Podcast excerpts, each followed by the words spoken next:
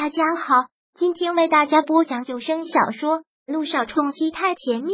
想阅读电子书，请关注微信公众号“朝会阅读”，并回复数字四即可阅读全文。第九百一十六章，就是没有理智的着迷。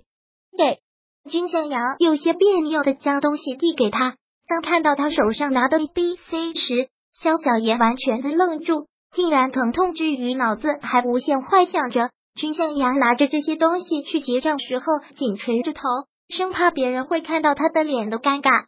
肖小妍也没时间想那么多，忙从他手里拿过这东西，拖着几乎要虚脱的身子下了床，又钻进了洗手间。当他出来的时候，君向阳就等在门口，手里还端着一杯热腾腾的红糖水。他一只手端着红糖水，一只手半露着肖小妍的身子，缓缓的走进了卧室。之后将红糖水递给他，说道：“先喝了这个。”肖小妍没有犹豫，就是乖乖的接过去，慢慢喝了起来。之后，君向阳又起身离开了房间。过了没一会儿，又折回，手里多了一个暖宝宝，递给了他，放在小腹上。肖小妍微微的嘟嘟嘴，这个从不深接触女人的男人，看不出对这个还挺有一套的。他接过去，很听话的放在了自己疼痛的小腹上。君向阳倒是适应的快，马上就进入了一个医生的状态。问：每次都这样吗？嗯，差不多。不过这次疼的格外厉害，可能是昨晚上喝酒喝多了吧。他这么问，肖小妍也就只好配合的回答。之前有去看过吗？听到这儿，肖小妍就不禁来气。她是真真的每次来大姨妈都会痛经的厉害，可怎奈因为她狂追君向阳与自装病人的关系。已经被医院拉黑，他一去挂号就会马上被下逐客令。说谎说多了，结果就是这样。真的也是假的，也只能是去别的医院看病。嗯，看过。回答这个问题，肖小妍难免有点小情绪。也吃过药，吃的什么药？不知道。肖小妍诚实的回答，反正医生给他开药，他就吃。那些药的名字都那么拗口，他怎么会记得住？君向阳有些无奈，对这种粗心大意的病人也真是没办法。突然问我这些干嘛？你要给我看病？肖小妍口气中带着几许的轻蔑和不屑。我说了，现在你是我的病人。君向阳再次强调，可你是外科医生啊，对女人的这种事也有研究，也能治？怎么治？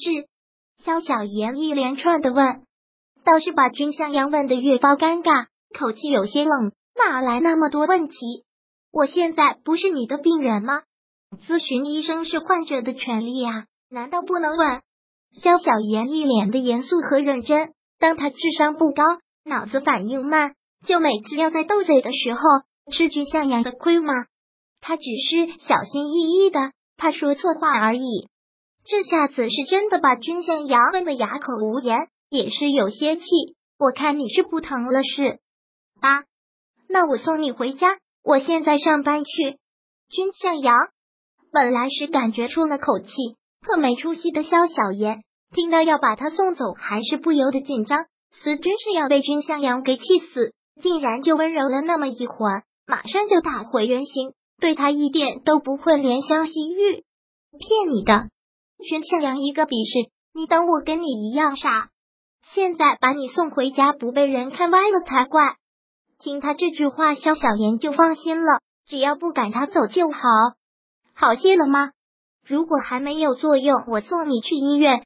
君向阳很认真的这么问。肖小妍却又拿来当了画饼。医生不就在我眼前吗？干嘛还要去医院？君向阳也真是气恼。他一个外科医生，哪懂得女人的病那么多？行了，我去买早饭，就算没胃口，也多少吃一点。想吃什么？君向阳问的这句话还算温柔。我听我哥说你自己会做的，言外之意就很清楚了。江小妍古灵精的笑了笑，不趁着这个时候使唤君向阳一下，还等什么时候？过了这个村就没这个店，谁让肖小妍现在是个病人呢？君向阳也只能是怨哉，冷冷的说了句好，然后走了出去。肖小妍得意的一笑，认识他这么久，从来就没有这样过，涌上心头的竟然是满满的幸福感。如果每次都这样，该有多好！两个人结婚后生活在一起，偶尔斗斗嘴、吵吵架，增加点乐趣，然后爱丝毫未见。该关心的会关心，该照顾也会照顾，多好！不知道会不会有这么一天？君向阳，要等你爱上我还要多久？一辈子吗？或者这辈子过完了，你还是在惦记着你的姚诗如？如果是那样，该有多虐呢？